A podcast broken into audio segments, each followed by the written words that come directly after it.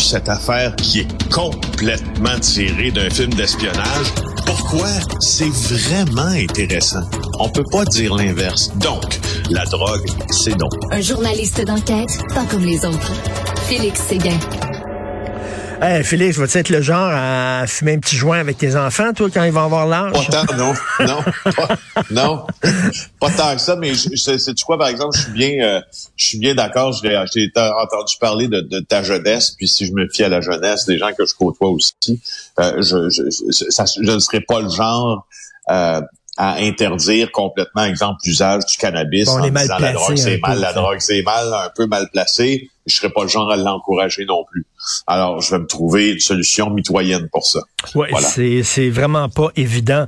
Euh, écoute, on a tous été choqués par cette agression là, en plein match de soccer où un jeune arbitre, là, il était tout jeune, qui s'est fait euh, frapper dans le visage et, et tous les tous les acteurs là, du milieu du sport amateur le disent. C'est de plus en plus fréquent ce genre d'attaque-là. Mais c'est, c'est une attaque extrêmement violente. Je sais pas si tu as vu les, images. Moi, ça m'a renversé. Je me demande quand ce jeune homme-là va décider ou non de porter plainte à la police parce que franchement, euh, on est à euh, un, un, un, tour de, d'auto de police là, d'être accusé de voie de fait là, dans ça, là, je te jure. Euh, alors, bon, d'abord, euh, tu sais, en pleine partie, le jeune arbitre a 14 ans.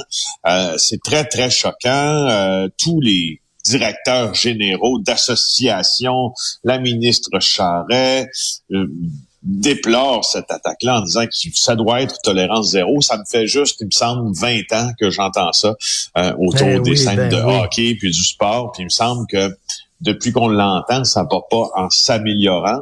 Et là, c'est surtout quand la scène est filmée, et ça se retrouve maintenant, bien sûr, ou sur euh, sur Twitter, puis ça se retrouve sur les réseaux sociaux. Puis là, ce jeune homme-là, en plus d'avoir été tabassé euh, par un grand-père, hein, je pense que c'est un grand-père, le gars, à seulement 17 ans, ben, il se retrouve partout sur les réseaux sociaux. Ma foi, je trouve que ça, ça prend des proportions pour lui qui sont extrêmement tristes. Ça a eu lieu euh, samedi après-midi. C'était la Ligue de développement provincial. Euh, alors qu'il y a une équipe de, de Ville-Saint-Laurent, U14, là, qui U14, euh, donc c'est des jeunes de 14 ans qui recevaient une autre équipe, celle du Haut-Richelieu, à Dollars des Ormeaux. Puis l'agresseur, on ne sait pas ce qui précède. C'est difficile de savoir ce qui précède l'agression, en fait, mais on sait que c'est le grand-père d'un des joueurs de l'équipe.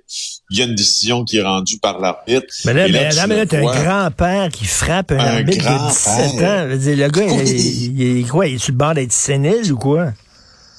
Ben, je sais pas si, euh, en tout cas, il c'était un peu dément, là. Et, puis tu le vois s'en tenir d'un pas décidé, alors que le jeune homme essaie de, de, le, de le tenir à l'écart avec ses deux mains en le poussant, mais lui, il lui assène, je pense que c'est une droite, là, une Moses de bonne droite.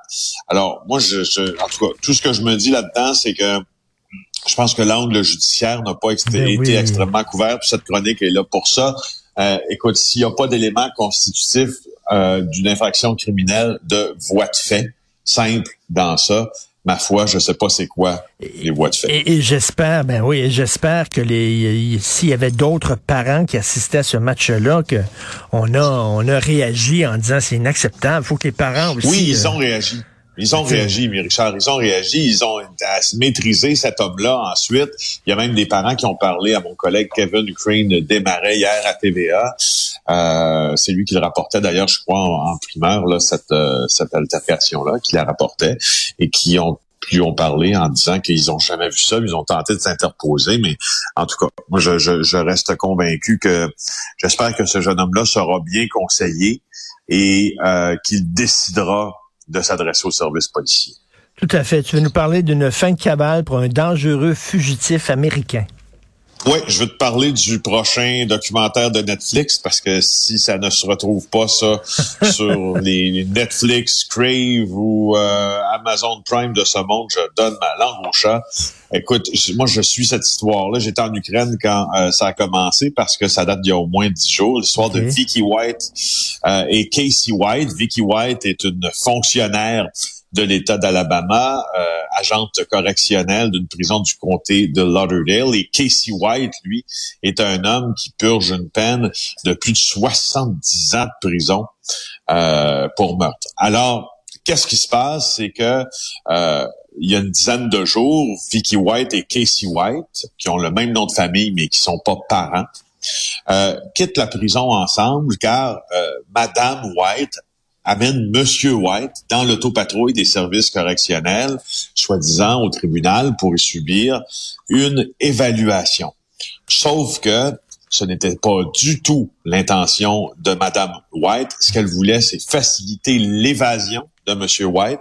Elle avait même pris soin de retirer, écoute bien, 90 000 dollars comptant provenant de la vente de sa maison. Ben, elle avait prévu, ben oui, elle avait prévu pas loin de euh, de la prison du comté de Lauderdale en Alabama une voiture de substitution, donc ce que les anglophones appellent un getaway car, dans lequel euh, dans une voiture dans laquelle hmm. euh, il pourrait prendre la fuite, avait prévu des vêtements aussi pour Monsieur White, qui semblait au fond être son amant, de près euh, de 20 ans moins qu'elle. Et là, c'est justement cette chasse à l'homme qui a commencé euh, quand on s'est rendu compte de l'évasion du détenu qui s'est déroulée, Richard, dans quatre États pendant dix jours. Et le couple White avait toujours une longueur d'avance euh, sur la police, donc hmm. cavale sur fond de romance. Et ça a, ça, ça, ça, ça a pris fin, ça.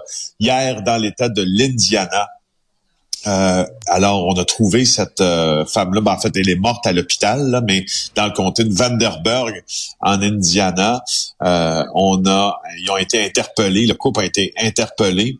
il a été pris en chasse. Il se trouvait dans un pick-up Ford à Evansville, en plein dans le Midwest, et elle s'est tirée dessus.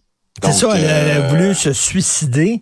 Euh, elle, est morte de ses blessures. Écoute, c'est quasiment une histoire digne de Bonnie and Clyde. Ben comme ben tu dis. Casey White s'est rendu, puis Netflix va, va tu sais, ben oui. Mais tu sais que c'est un tabou, puis tu le sais, toi, parce que tu connais très bien le milieu judiciaire. J'avais discuté à un moment donné avec un représentant euh, syndicat, syndical des, des gardiens de prison. Puis tu sais, des gars qui sont en prison, là, souvent, là, pour meurtre ou vol, ou bon, des, des crimes graves, c'est des grands manipulateurs. C'est des gens qui savent manipuler. ça a l'air que ça arrive souvent que, que des gardiennes de prison qui tombent en amour avec ces gars-là. C'est ben assez commun, ça a l'air. Ben oui, ben oui, ben oui, ben oui. Moi, je, je, je travaille sur un dossier présentement que tu verras en septembre, puis euh, euh, cette, cette personne-là euh, confiera à visière levée que pendant qu'elle était détenue à Rivière-des-Prairies, il y a une gardienne qui s'est, une agente correctionnelle, pour utiliser le terme juste, qui s'est amourachée de lui, euh, et lui, il l'a utilisé. Tu parlais de la manipulation dans, dans ce milieu pour faire entrer des drogues et toutes sortes euh, de produits illicites euh, en cellule, grâce à l'amour que celle-ci avait pour celui-ci. Alors, elle a facilité le trafic de drogue, etc. pour lui pendant qu'il était incarcéré. Euh, ça, arrive que ça, arrive, ça arrive plus souvent qu'on pense. Ah euh, tu veux nous parler, écoute, euh, la mafia qui complique la rénovation d'un stade de soccer en Italie. Parle-moi de ça. Ah oui, ça, je trouve que c'est intéressant. Ça vient de sortir. C'est pas longtemps que c'est sorti, cette affaire-là. Puis ça nous montre qu'il ne faut pas nécessairement penser que la mafia et a quitté d'abord l'Italie, ça c'est bien sûr, mais que la mafia prend euh, un pas de recul et puis a peur des autorités parce que l'infiltration de l'économie légale continue toujours. Alors je te raconte l'histoire qui se passe euh, à Naples. Euh, c'est un le propriétaire d'un club de soccer qui dit que qui s'appelle le Napoli, en fait le club de soccer le Napoli donc de Naples. Et ce qu'il dit en clair, c'est que lui prévoit les rénovations. Le, propriétaire Aurelio De Laurentiis prévoit les rénovations du stade qui s'appelle le stade Diego Maradona en l'honneur de Diego Maradona. Euh, et pour ces rénovations-là, ben il dit qu'il a été bloqué par la mafia dans son entreprise de rénovation. Et là, il fait des comparaisons. C'est assez intéressant parce que lui, étant italien, il fait la comparaison avec l'Angleterre. Il dit en Angleterre, il y a le meilleur foot au monde, il y a les stades les plus fonctionnels, mais il y a surtout des lois qui ont mis les hooligans hors de combat. Et il dit, on peut pas faire la même chose avec la mafia, avec la Camorra, parce qu'à Naples, c'est la Camorra, ben ou la Drangheta. C'est plus compliqué. Euh, et les Napolitains sont extrêmement, sont dans des situations extrêmement difficiles lorsque vient le temps d'entamer de gros travaux, parce que la mafia les attend toujours dans le détour. Alors, au fond, ce qu'il dit, c'est que je veux rénover mon stade, mais la mafia me met des bâtons dans les roues. T'imagines comment cette situation... Tu sais, on pense que ces situations-là ben n'arrivent plus, elles arrivent encore toujours, le crime organisé est si puissant. Et à, Naples, c'est vraiment intégré dans presque tous les pans de la société, l'importance de la mafia là-bas. Euh, écoute, euh, je te, je te suggère une série en huit épisodes, euh, une série de fiction, mais basée sur un fait réel, réalisé par Ben Stiller. Il ne joue pas dedans, mais il réalise exceptionnellement bien réalisé. Ça s'intitule Escape at Dannemora. D-A-N-N-E-M-O-R-A. C'est euh, inspiré d'une histoire vraie. Ça s'est déroulé en juin 2015, une chasse à l'homme. Il y a deux meurtriers qui ont réussi à s'évader d'un pénitencier grâce à l'aide d'une justement d'une gardienne de prison qui est tombée en amour avec les deux gars. Eux autres l'ont manipulé au bout et elle les a, elle les a aidés à sortir de là. C'est une chasse à l'homme qui a duré plusieurs mois et Patricia Arquette joue le rôle de la gardienne de prison, une pauvre fille qui vit toute seule, qui est pas nécessairement jolie euh, et euh, les deux gars la manipulent au bout, c'est tellement ah, ben je vais aller voir ça. Merci de la suggestion. Je vais aller voir ça tout en préparant mon argumentaire pour le défi que je te lancerai bientôt. Alors, parce que euh, Félix me parlait, on se parlait hier euh, ici en ondes de, l'assassinat de JFK. Moi, je, je crois que c'était euh, fait par, par Lee Harvey Oswald tout seul. Félix, absolument pas. Félix est convaincu que c'est un complot. Donc, tu veux qu'on fasse un spécial là-dessus, peut-être vendredi? duel. Je te provoque en duel. Oui, je te provoque en duel vendredi. Richard, tu vas, tu vas tenter de me convaincre que c'est Lee Harvey Oswald seul qui a tiré sur JFK. Et moi, je vais te tenter de te convaincre d'un complot ourdi par Lee Harvey Oswald et d'autres personnes et que le moins pire et, bien sûr, on n'était pas là, hein, on le dit, là, c'est selon nos lectures. Donc, euh, Félix a certainement lu des bouquins que je n'ai pas lus, et moi, j'ai lu des bouquins qu'il n'a pas lus. Donc, qui sait, du clash des deux naîtra peut-être la lumière. Mon cher Félix. qui sait. Merci beaucoup. Salut. Bye.